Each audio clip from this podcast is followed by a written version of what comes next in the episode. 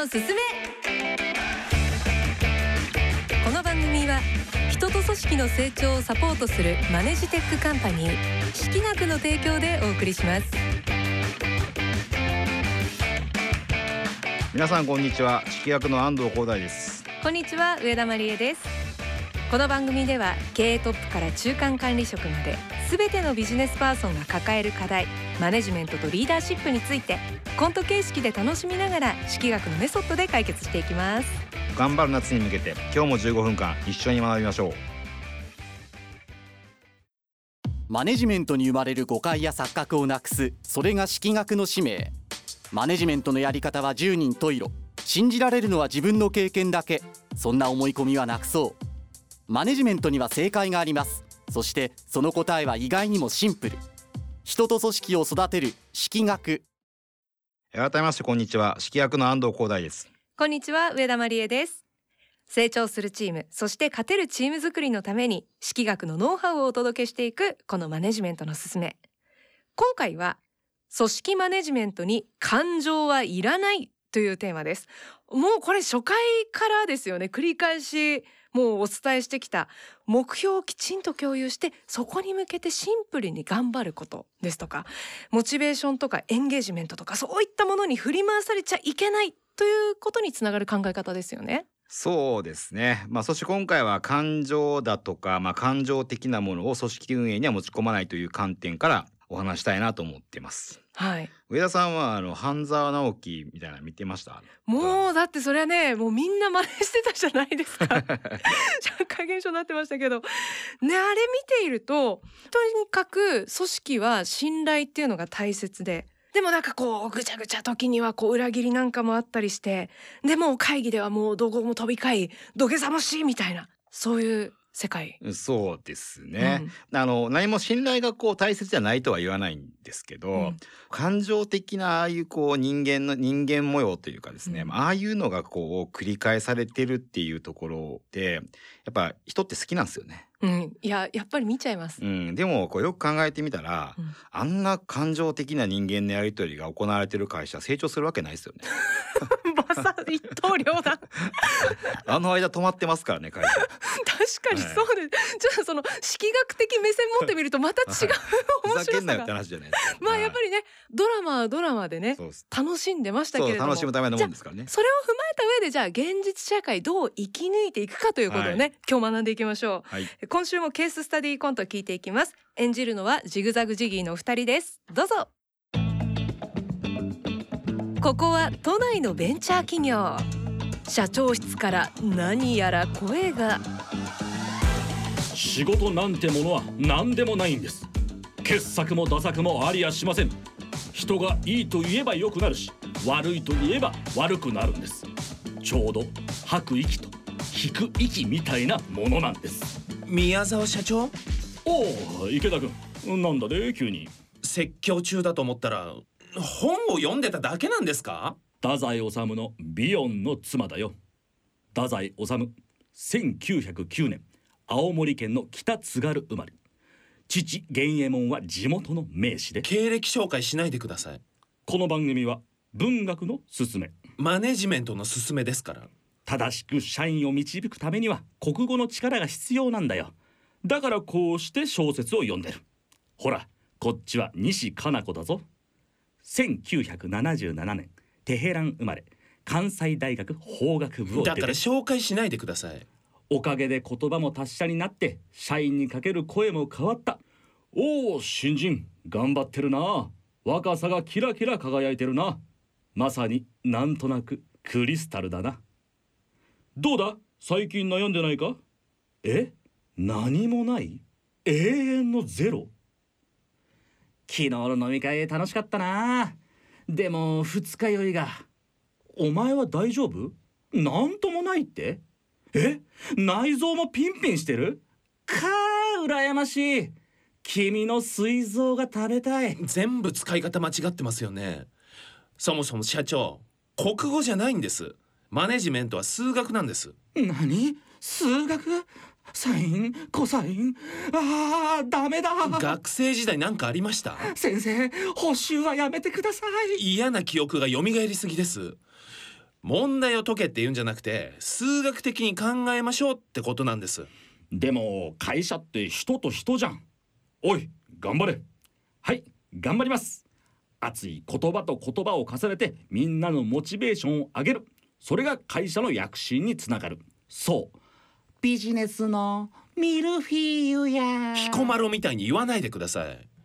一瞬気持ちを盛り上げることができたとしてもいつか下がるのが人間なんです。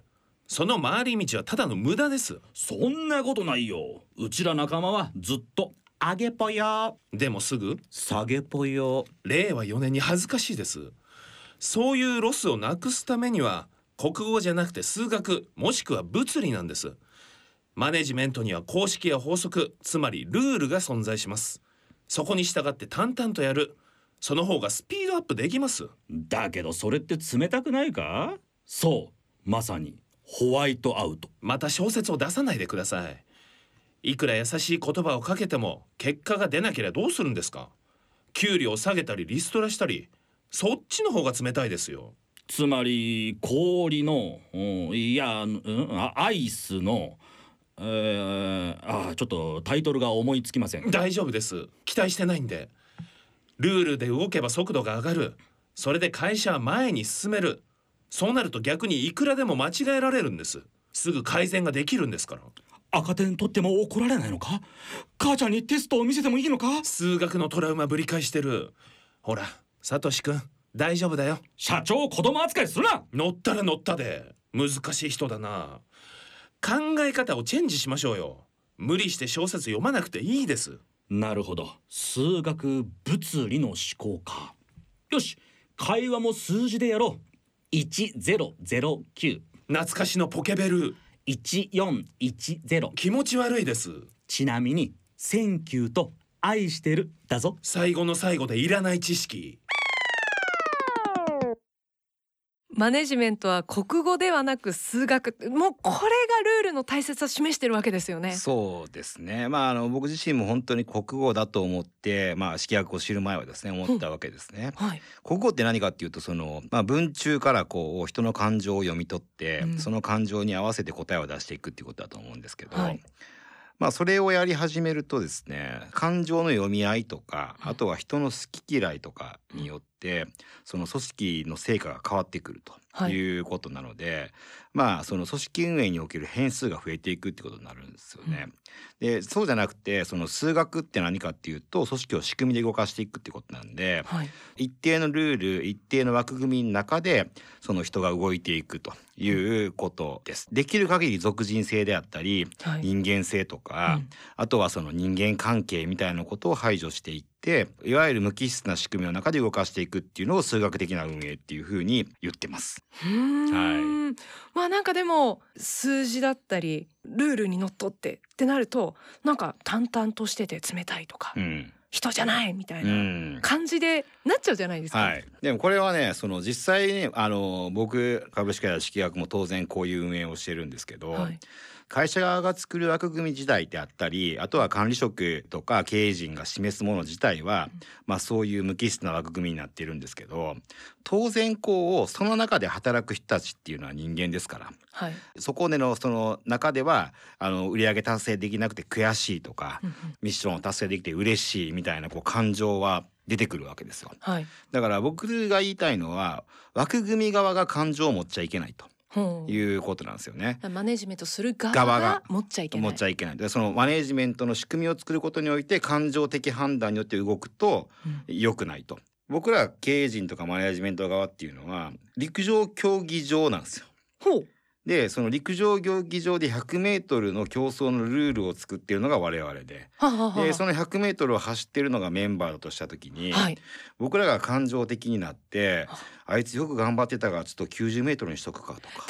それダメ ね、確かに。なんかあいつ頑張って汗水垂らして走ってたからまあ3番やったけど2番にしとくかみたいなことがあると部下の人たちは 100m を速く走ることに集中してせずに、いかにしたらその感情的配慮を受けれるかっていうふうに視点がいってしまうので。うわやだもうみんなごますりまくる社会になってしまう。っていうことになるんですよ。だからもうあくまでも枠組み側は感情を出さない。ただ無機質な仕組みを使った時にも人間結果が出た時にはやっぱ悔しいとか、うん、嬉しいとかっていう感情が出てくるんで、うん、それは全然否定してなくてあだから結果エネルギーになる。それがエネルギーに変わるんですけどでもその枠組み側が感情を持って枠組み側が一定じゃないと、負けた時になんか競技場が悪かったとかあいつだけ特別扱い受けてるみたいなことになって自分側に視点が向かないんで相手に対しての文句しか出なくなっちゃいますよね。多分上田さんも経験あると思うんですけど、はい、大企業で、うん、その感情的なマネジメントをされてた時にね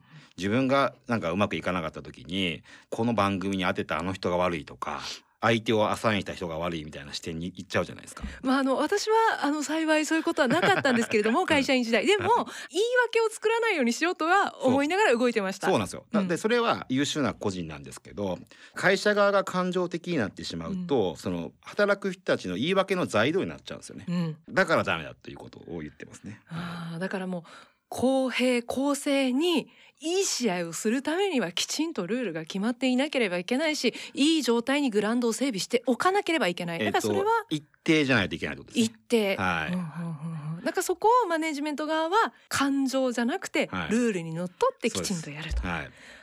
でそういうふうになってくると自らの業務に視点が置いて他にこう環境側に視点がいかなくなるんで結果的にその部下の人たちの迷いもなくなって速度が上がるようになると。ほう、はい、あスピード感も上がるというまあ、スピードは間違いなくあの上がりますよね。だってそのそれこそ半沢直樹の人間模様みたいなことが起きずに、ね、確かにだいぶあれ時間のロスですね。時間のロスですよね。ね、あんなこう社内で探り合って何やってんねんっつって確かに。会社はそのね世の中に貢献しなあかんのに、社内で足引っ張り合うみたいなことがあったらこれうまくいあの速くスピードなんか全く上がらないじゃないですか。うん、確かに。で究極やっぱ組織運営っても速度が一番大事で、まあなんでかっていうと何回も失敗できるから、はい、その PDCA っていうのはとにかく早く回るようになると。いうことになるんで、まあ、いかに早く動けるかって言った時に、まあ、何度も言うようですけど、はい、枠組み側に感情があると、その速度を落とす原因をたくさん作ってしまうことになるということですね。はあ、勉強になります。マネジメントのすすめいかがでしたか？この番組では組織運営に悩みを持っている方のお悩みや失敗談疑問などをお待ちしていますラジオ日経のホームページからマネジメントのすすめのサイトにアクセスしてメッセージをお寄せくださいこの番組サイトでは過去の放送もポッドキャストで配信しています。こちらもぜひチェックしてくださいね。この番組でもご紹介している書籍数値化の鬼など私の書籍もぜひ手に取ってみてください。そして来週のこの番組はルールに縛られた職場こそが最もクリエイティブであるというテーマでお届けします。これもまたちょっとね相反する言葉がね並んでますよね。楽しみですではまた来週この時間にお会いしましょう。マネジメントのすすめお相手は？指揮役の安藤光大と。上田真理恵でした。マネジメントのすすめ。この番組は人と組織の成長をサポートするマネジテックカンパニー識学の提供でお送りしました。